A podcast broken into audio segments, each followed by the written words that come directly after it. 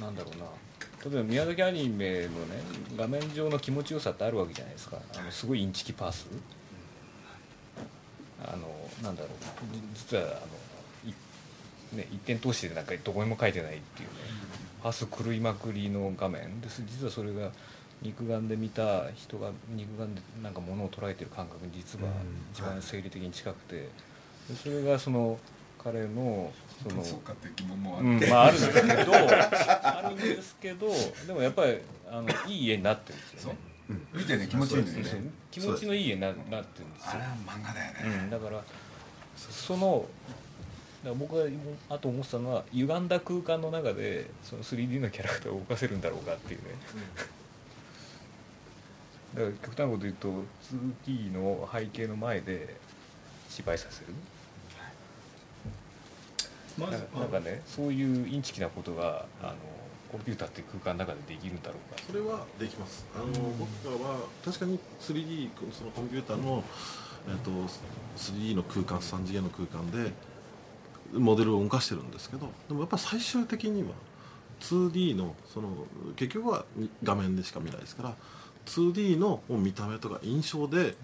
アニメーションをつけてます。でもちろん変形するのも当たり前ですし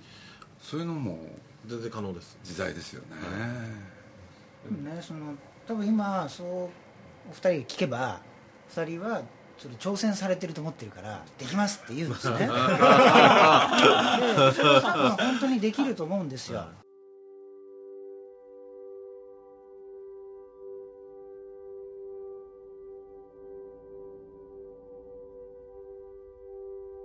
まあ、今回「009リーサイボーグ」という作品をいろんな経緯で企画を進めていく中で3次元というスタジオがあると。でとにかく3次元の作った 3D アニメーションは鉛筆を一切使われないのにもう見た目はセルアニメーションそのものであると。でさらにスタッフは20代30代の若い人たちででしかもカナダさんとかですね宮崎駿監督とかですねもうそうそうたるアニメーターの動きをえー真似してですねそれに近いことをやってしまってる人たちがいるという噂を僕ら聞きつけたんですね。で実際に会いに行って、まあ、映像を見せていただいて本当に僕らひっくり返ったんですけども一切手書きを使わないながら、えーもう見た目は 2D のアニメーションであるということで本当驚いた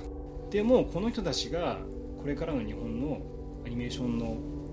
まあ、命運を握っているっていうのを思ってですね。で今僕ら動かしている009のもうメインのアニメーションスタジオとしてですねやっていただこうということで今進めています。あの石ノ森章太郎原作の「サイボーグ009」はベトナム戦争の時代に開発された人間兵器サイボーグ戦士たちの物語です。あのこれから 3D がアニメーションに置き換わる置き換わると言われながら全く置き換われなかった。のはそもそも日本のお客さんが見たいのは手で描いた 2D の絵であってそうじゃないものをいくら作っててもしょうがないんではないか。で亀山監督は高架機動隊のそのテレビシリーズ。ですね実は道路歩いてる人とか車とかあとはそのロボットとかはいち早く 3D に置き換えてたんですよ。で亀山さんはどっかでキャラクターもね今まで付き合ってきたセルアニメーターと一緒にやりつつ一方で 3D のアニメーターの中でそういう人が出てこないかなっていうふうに考えてたんですけど日本人の心の中にすり込まれたんですよね。手で描いたいの気持ちよさセル絵が好きだ。文化の中でそれを 3D でもなんとか表現できないだろうか。今まさにその時が来てこれから 3D という技術がこれまでスタジオジブリや我々が作ってきたんですね。手書きのアニメーションとどう共存して同一性を追い越していくのかということをですね、まあ、ちょっとざっくばらんに議論したいなと。サイボーグとは機械が組み込まれた人間。書かなくていいんですよ、まあ、極端本当に極端なので言うとボタンを押せば確実に絵ができる、まあ、ボタンを押せば絵ができるという意味で本当に絵が上手くなくてもいい。です、まあ綺麗な線も描かなくていいしね似せなくていい、まあ、もちろん、あのー全くそ何もしなくても似るっていうそういう意味ではないですけど、まあ、軽減されてる。あるいは人間の心を持つ機械つまりセル画のアニメってのは当たり前だけど手で描いてきたわけでしょ、今回手で描いてないわけでしょ？そうですね。そうすると手で描いたようなものをコンピューターで作り出したわけでしょ？その夜レンガ屋でアニメーションの未来について語っていたのは？海外からも日本のアニメに求めてるのはその手書きでありその 2D のねペタッとした絵のキャラクターなんですよと。であればまだそれを追い求めるべきなんじゃないかなという僕らの結論とたまたま同じ時期にですねその3次元さんはあの 3D で表現をしていたにもかかわらずすごく 2D のアニメーションリスペクトされてたんですね。でいろんな過去の名作の DVD だったりとかを見て研究をされていたと。だからお会いした時にあのどうやってああいう表現してんの？そのプリキュアを僕ら見て最初びっくりしたんだけど。009リ・サイボーグの監督神山健二さん。で世界的にはピクサーをはじめとして、えーどんどんどんどん 3D でアニメーションが作られていると。で今日本でもですね 3D で映画を作ろうアニメーションを作ろうという試みはこれまでもずっと続けられてきたんですけれども、まあ、これ話を分かりやすくあのあえてちょっと嫌なこと言ってしまうとですね成功例はないと思うんですね。で大きくあの2つのこう主流があってですね。一つはピクサーのようにあのディフォルメされたそのある限定化された、えー情報量で描く。例えばあのロボットだけが出てくる世界とかですね。人形だけが出てくる世界とか。仮に人間が出てきたとしてもあの非常にそのカートゥーンっぽい形になっていてもう最初からその簡略化された情報量の中でお客さんの感情移入を誘うようになっているということとあとはまひたすら日本はかなりゲームが強かったですからリアルなゲームでまあ以前「ファイナルファンタジー」というあの壮大なプロジェクトがありましたけどもあのほぼ見た目は実写に近い。でも全て 3D で作っているっていうですねまあ、日本人特有のあのあることを突き詰め始めたら止まらないということもあの原因にあると思うんですけどとにかくリアルなリアルな方向に進むっていう2つの方向があって作品のプロデューサープロダクション IG の石井智彦さん。確かにアニメーションのあの過去の50年とかっていう歴史の中でいっぱい先輩がいらっしゃいますしあのだけど CG で僕たちは入ってきたがゆえに誰も先輩がいない状態で結局先輩は DVD にあったいたんですね。それを本当コマ送りで研究したりとかしてあの今僕たちはそれを、まあ、真似してる模倣してる段階でもあるんですけど、まあ、そこに僕たちはちょっと気づいて今の表現に至ってその画期的な 3D アニメーションを制作するスタジオ。3次元の代表。松浦弘明さんとアニメーションディレクター鈴木大輔さん。10年前はこんなねセルルックのものをそうですあの作ってなかったからね。はい、10年前は僕ゴンゾにいたのでもういわゆる作画セルだと、もうやっぱり異質な違和感があるというか、まあ、それを狙ってたんですけどあのそういう表現っていうのもメインだったので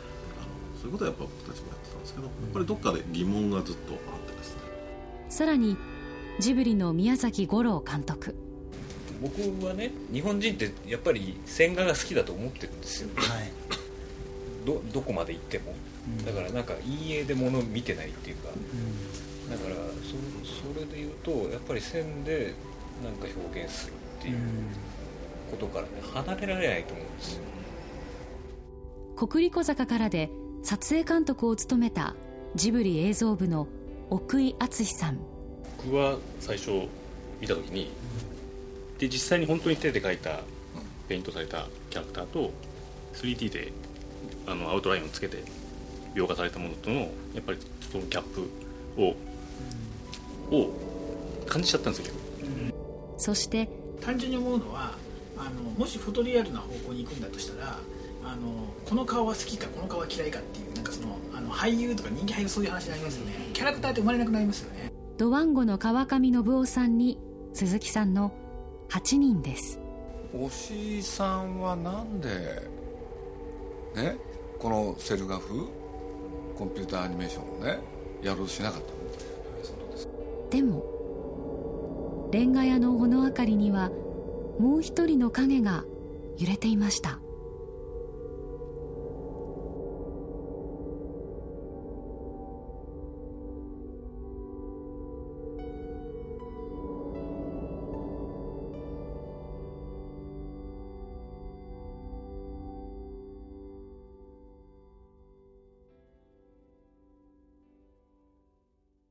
なぜ009が生まれたかはやっぱ石井さんの話をしないとダメなんで、まあ押井監督は新しいことに挑戦したかったっていうのもあるので作画ではなくてですね 3D でいこうと。いう形でそもそもスタートしたんですね。でフォトリアル方向でなんか日本のアニメとはまた違うねあの表現を押井監督がまあ模索してたと。いうのがまあ最初の段階ではそういう理由ですね。でまあ広角機動隊の押井監督がイノセンスを作り僕がテレビシリーズを作ってた時も実際もうスタッフ本当に足りなくて車形がもう変わらないものは 3D でいっちゃうよと。でロボットもそうだし僕はセルルックの方の表現をかなり早い段階から取っていたというのがあってですね。でまあ結果ちょっと009の監督を引き受けることにちょっといろいろあってなって、まあ、僕はね最初押井監督より僕の方が 3D やりたいってずっと言ってたんですよ。イノセンスの時は押井さんもう自分は死ぬまで作画をやると。神山は勝手に新しいことやればというようなことを言ってたんだけどやっぱ作画アニメーターの方がねちょっともう押井さんの要求に応えきれないと。むしろ押井さんが表現したいことの方が 3D に向いてるんじゃないですかと。いうことでこうスタッフをちょっとチェンジするような形で最初は始めてたんですね。で1年前にその C 監督がまずパイロットフィルムとしてそのフォトリアル方向で作った009のプロモーション映像を作られてですね。ただやっぱりどうしてもそのリアルな方向を突き詰めていくと本物じゃないってことだけが強調されちゃうんですよね。偽物だっていうことだけが立ち上がってきちゃうんですよ。フォトリアルを目指すと。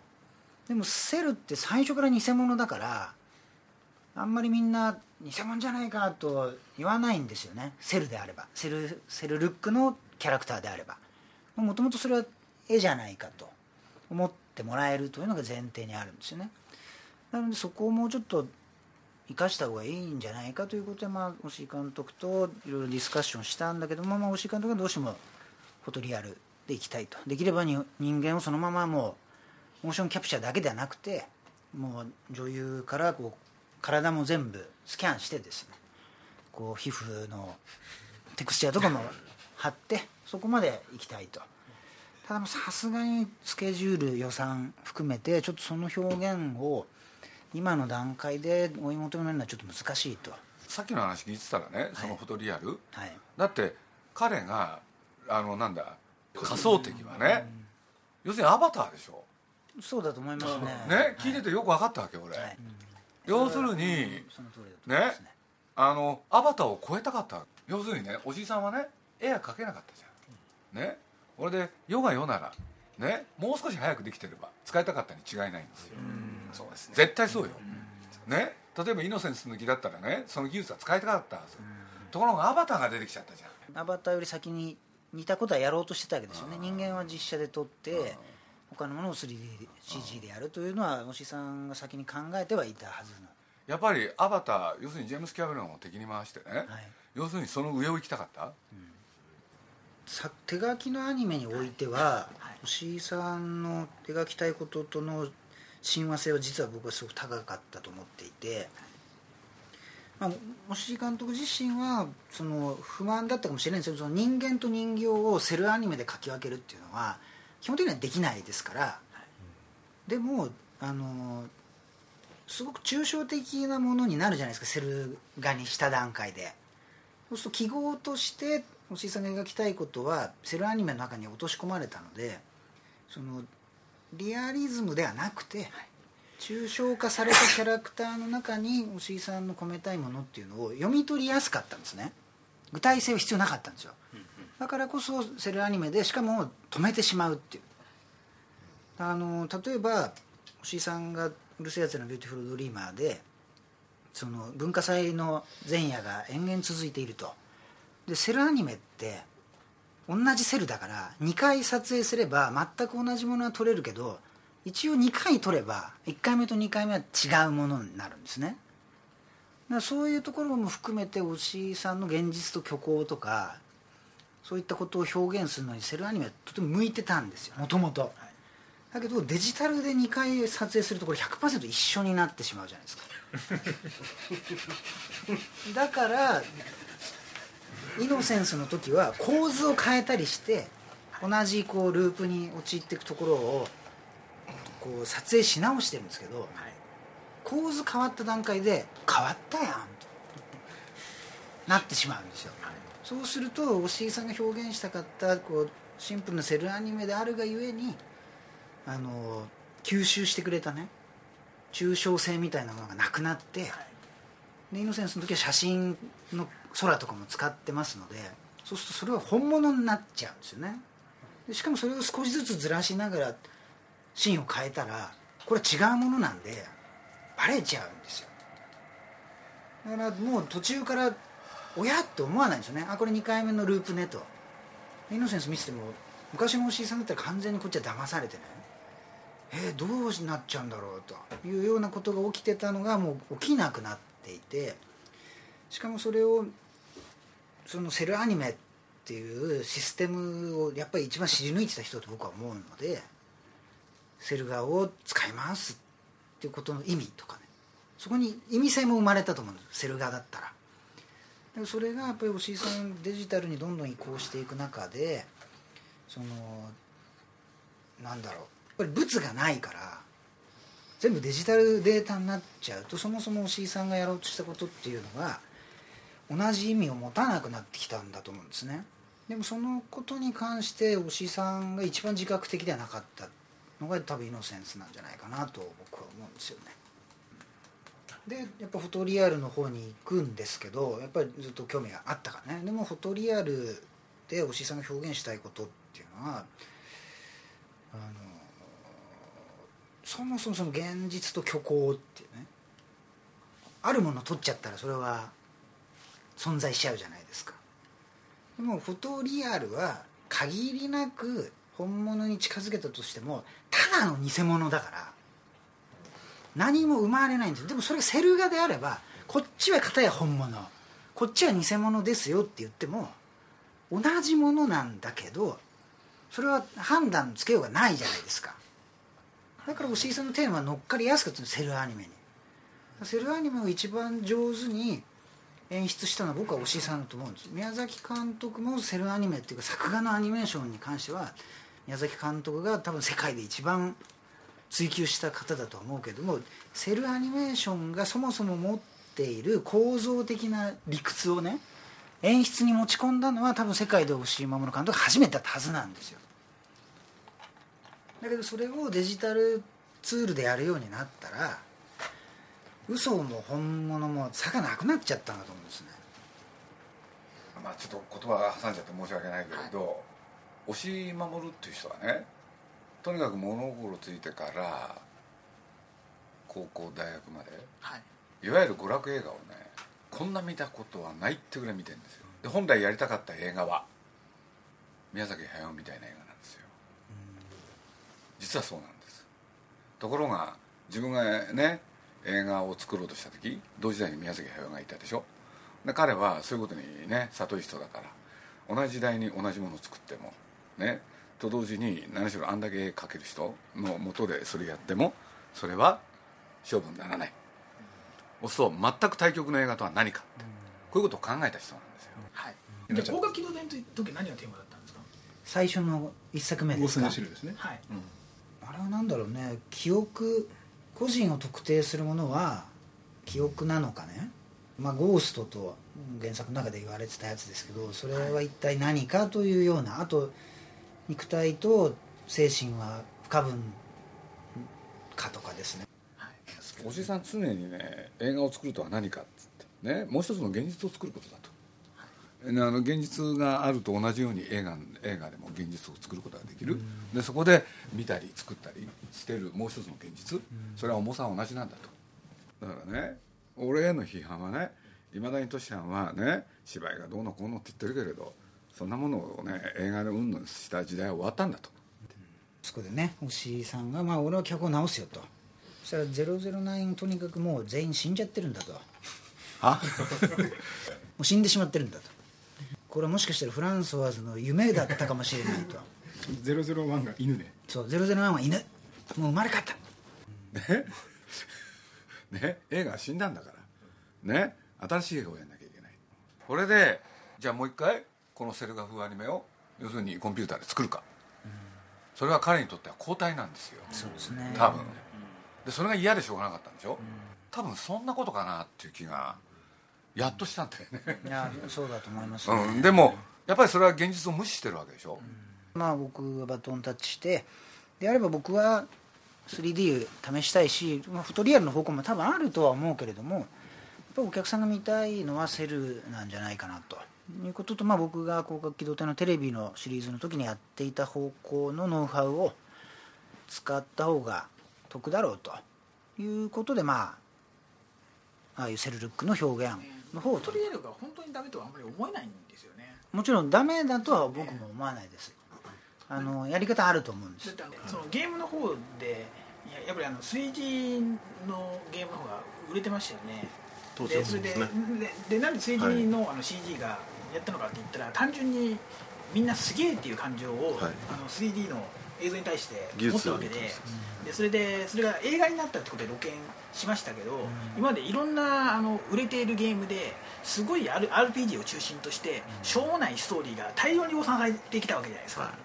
でゲーム業は何を思ったかって言ったら、あの売れるゲームを作れるあのあの人しかあの開発費をあの出させられないっていうか、だからお金持ってる人しかあの物語を作る権利がなくって言ってみればなんかあのベンチャー企業でね上場したベンチャー企業のあの自分で書いたあの小説をえユーザー読まされてるようなもんであのと あのそういうあのすごい狭い人たちの作った物語でただ技術的にはすごいものをみんな見れてえ絵がすげえとかって感動したみたいな状況がそのゲームの世界だと思うんですよね、でそれが映画になっちゃってあのもっとちゃんとした競争のところになってそれが露見したっていうだけで。よく昔、まあ、今でもありますけど実写の映画の中にアニメが出てくるっていうのもあるじゃないですか。あれは斬新だとも思うんですけど、当時は。でも僕はすごく違和感を感じてます、やっぱり異質。まあ狙ってるんですけど異質だなと思って、感情移入がすごくしづらかったですし何か外国このドジャーラビットうそうそうそう。そう、ね。はいそういうやつ。あれ大失敗だよね その斬新でしかないと思ったんですね、要するに存在存在しなかった。はい。あのロジャーラビットっていうのは興味持ったのよ。はい。要するに人間が作ったキャラクターにね人間の人が人間がね恋をすることができるかって話でしょ。全然説得力なかった。あれは記号だもんはい、にそこにやっぱり僕はすごく違和感を感じてですね、一つの作品で同じ舞台に出てきてドアを開けて全く異世界になる。同じ世界で続いてるはずなのに物語上異世界になるなってしまうというように感じたりとか、まあ、キャラクターもそうなんですけど、まあ、やっぱそこはちょっと一つの作品としては違うような気がしたんです。それはまあその僕の感覚かもしれないですけどそういうふうに思ってた僕たちがその CG やってて先輩もいないですけどアニメーション業界に関わっていきたいっていう中で将来にわたってやっぱりキャラクターをやらないと感情表現だったりそれでドラマを作りたい。そういうものに僕は人が感動するんじゃないかって僕は考えて、じゃあそれをやるにはリアルのの選択肢はなかったんですよ。今のアニメーションの中じゃなくて、まあ、セルルック。で手書きでも CG でもどっちでもいいじゃないかっていう意識の上でアニメーションを表現できるとあの僕たちがあの本来アニメーションを作るっていう場で入っていけるんじゃないかなんかそれは僕はなんかそのあの日本でが得意なコンテンツってやっぱり作家性があの強く出るものなんじゃないかなと思う。でも漫画にしてもそうですね。一人で作ってるものじゃないですか。多分あのアニメとかっていうのもあの少数のクリエイターが作ってるんじゃないかと思うんですけど、まああの日本にのアニメにははい。ジャンルというものはないと。あるとい。えば監督。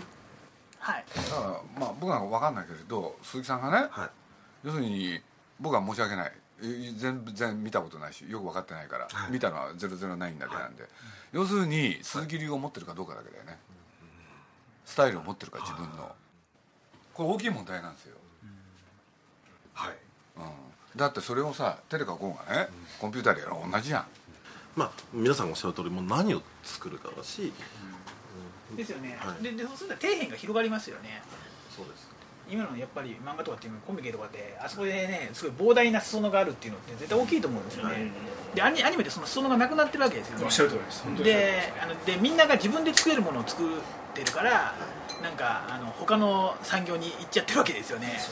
そこがなんかそういうあのツールとかも開放することによってあの本当になんかあの個人の若い人でもクリエイターになれるはい。あのあの練習ができる環境が作れますよね。そうですね。実写のエキストラをこう集める感じかもしれないです。まあ守秘義務ありますけど、はい。あのやってみたい人でやってみる、まあ、そこになんかこうすごい面白い才能があるかもしれないですけど、なんかそういうそのとかは広げられると思いますね、極端ですけど。そううん、だからそういう意味でそのこの間その009の映像を見た時にその可能性があると思ったわけですよ、そういうことよ。うん、だから何らね変わんないのよ本質は、って俺なんか思うわけ。でしょ？さらにでもセルアニメでできない表現も本当にできるのでだからそれはねやるかどうかはね判断、うんまあね。うん、俺なんかやらない方がいいと思う、うん。やった途端につまんなくなるのだって。だゼロゼロナインは意図的に亀山さんがまあそれはね考え、うん。俺は考え方だと思うの、要するに手書きでやってるしんどさってあるじゃない、はい。ほんでできることとできないことがあるじゃんそのギリギリのところでやるべきっていう判断があるわけ、例えばねアニメーションって手がかくからカメラワークどういうふうにでもできるじゃん。カメラ位置どこにでも置けるじゃん、でもねあのハイジなんか見てると面白いのよ、要するに実写に置き換えた時にカメラを置けないところにはカメラ置いてないのよ、これはポイントなの、ね。だから面白くなるんだよ。あれ、そうですね。そういうことでしょ？そうです。うん。だって自在にそれやっちゃったらさ面白くもなんともないもん、だから考えなのよやっぱりそれは、もちろんいろんな問題は別のところでね出てくるとは思いますけどね。ハードルだけは下がったと僕は思うんですよ、やっぱクリックするという行為があのあるエフェクトを起こしているっていうことに対しては割と誰でもある程度はいけるんです。もちろん鈴木大輔さんになれる人は10人とっても1人いないかもしれないけれども鉛筆でうまい線を引くっていうのはやっぱりほぼできない人が多いんですね。でもクリックができるんですよ本当安い方向に行く方がいいと思うんですよね。あのよくわかんないんですけど、あの今世界的にだからあのいろんなコンテンツっていうのは高い方に行ってるじゃないですか、そうするとなんかそもそもあの参加できる作家が減ってるし、若い人があのできにくくなってるっていうのが面白さっていうのをどんどん減らしてるし続編ばっかりになってるっていう現象ってあのゲームでも映画でもそういうふうになってますよね。やっぱりテレビ紙と鉛筆ができるっていうのはねそうですよね。もともとはそうだったのにだんだんそれがだいあのでもねこれでねそれこそ大ちゃんがね、この007やるでしょ、次になったらものすごい時間かけるよ。ででもこれって生理的なもんで止まんないじゃないですか。止まらない、だって法定速度があるのに280キロの車を作ってるわけですから、いやいやだからいやでもでも多分それは それは新しい時代のアニメ界でのあのジブリ宮崎駿のポジションを狙うってことですよね。でしょ？五郎君この技術で作ってみたいですか？あのお茶碗とお箸でご飯食べさせれるんだったらやりたいと。うん。うん。はいはいはいそういうことですね。所詮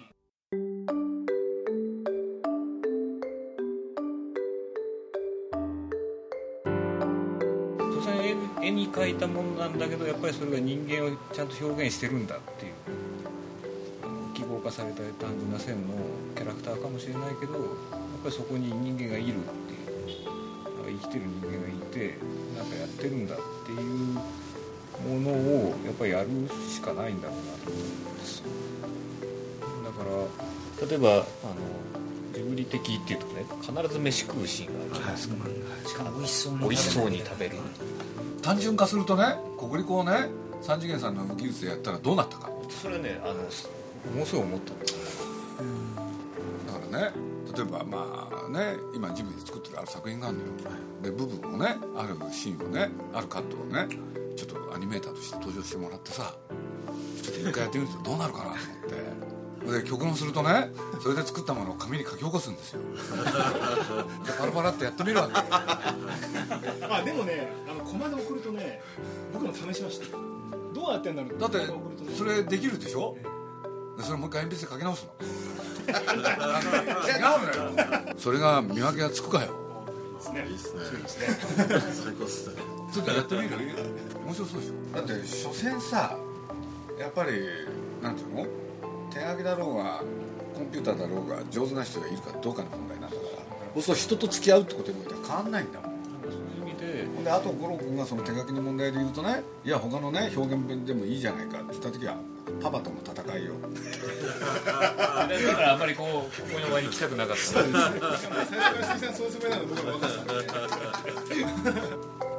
ですそういえば今009リ・サイボーグの公式サイトで見ることができる。神山監督による4分30秒のプロモーション映像には奇妙なシーンがあります。ネイティブアメリカンの005ジェロニモと主人公の日本人009島村ジョー。同じサイボーグ戦士の2人が戦う。その戦いの刹那に009の意識回路に光が走り何かが覚醒する。そんな謎めいたシーンです。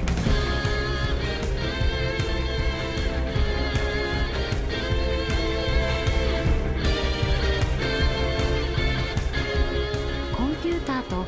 人間の心で描くアニメーションにも光の回路は開くのでしょうか？ちょっとやってみる分かってみる？えそうですね、まあ、僕割とす すいません。割と CG の総監督的な立場なんでどちらかというとうちのアニメーターたちがそ,、あのその辺がもうまあそうですね、もうやっぱり最近やっぱり作るカットに個性が出てきました、その人が作るカットそれは当たり前じゃん。はい当たり前です。当たり前じゃんだって。これまではだってアニメーターと変わんないんだもん、はい、うん。そうやっぱなくあそうなんですよ。そうなったんです。うん、それは不思議でも何でもない、はい。そうなってくるんですよ。これで細部にこだわるよそれまとめきれなくなるあそれはもうよね？はい。そういうことでしょ？だから毎全く手書きと手書きの世界と同じね歴史を歩むのよ。同じ世界を示したように言っても公開に導かれるいやだから現実を言ってんだよ俺は。二人ともとにかくねおしいさんどころじゃないでしょ。いやいやだからあのそういう進化はすべきじゃないんじゃないかなっていう。絶対やれに決まってんだよ。いやだでもね一度やったことはもうやりたくないのよ 収録後石井プロデューサーからこんなメールが届きました。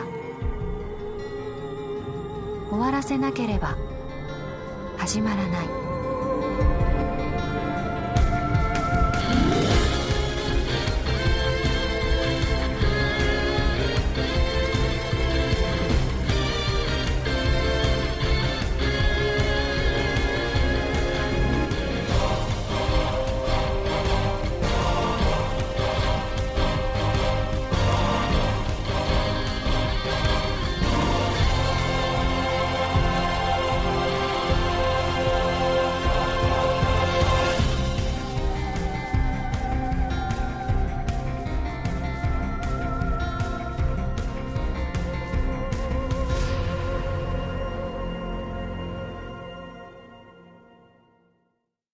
鈴木敏夫のジブリ汗まみれ。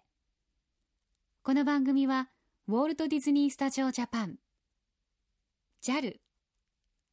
街のホットステーションローソン。アサヒ飲料。日清製粉グループ。立ち止まらない保険 MS&AD 三井住友海上。au の提供でお送りしました。